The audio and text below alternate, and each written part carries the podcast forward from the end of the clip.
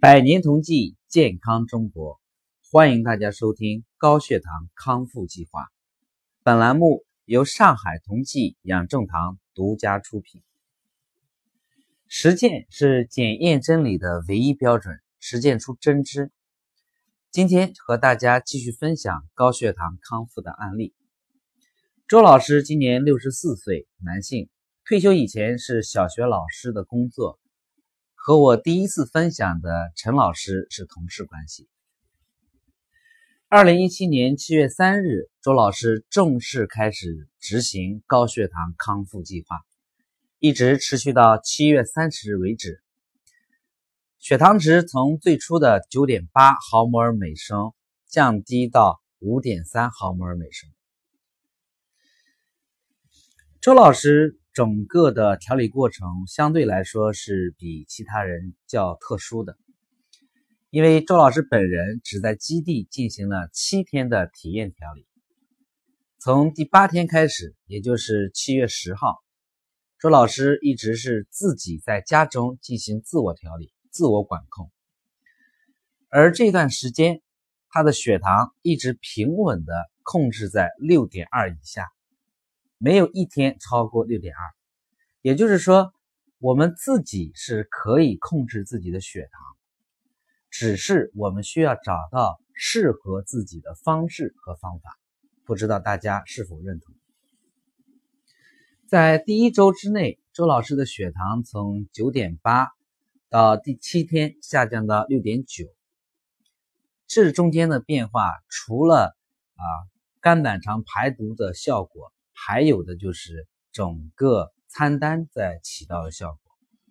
周老师在第一周之内学习的非常的认真，每一餐他都会记录下来饮食的结构，也就是说每餐里吃多少水果，吃多少蔬菜，吃多少肉类，吃多少动物蛋白，以及每天喝多少杯水，做多少运动。周老师都做了详细的记录，这也就是他为什么可以回到家之后坚持的这么好的根本原因。一般情况下，如果客户在家中进行调理，我们会为每一位客户都制作一个四十二天的营养餐单，以及为每一位客户配一个四十二天的健康教练。那么周老师在家中进行调理的过程当中，就享受到了这项服务。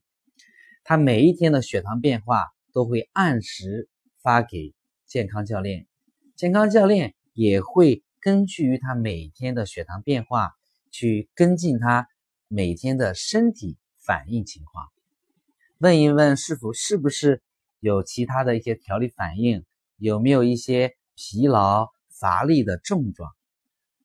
在这个过程当中，我们的血糖才会慢慢的下降到正常值。从第八天到第十六天，周老师的血糖一直都控制在六、五点九、五点七、六点二左右，没有太高的血糖值。直到了第十六天变成了六点二，这是在后续的调理过程当中，周老师最高的一次血糖值。从第十七天开始，周老师的血糖一直平稳的保持在五点五到五点八之间。对于一个高血糖的人来说，这个血糖值是非常非常理想和标准的。三点九到六点一毫摩尔每升就是正常血糖，那么五点五的血糖值可以说是理想的血糖值。除了要有均衡的饮食习惯，还要保持适量的运动。饮食加运动了之后，我们还需要身边有一个专业的控糖人士，能够及时的为我们解答一些专业化的问题，帮助我们树立康复高血糖的信心。那么，我相信每一位家人都能够得到有效的缓解。最后。祝愿每个家人都能够身体健康，万事如意。谢谢大家。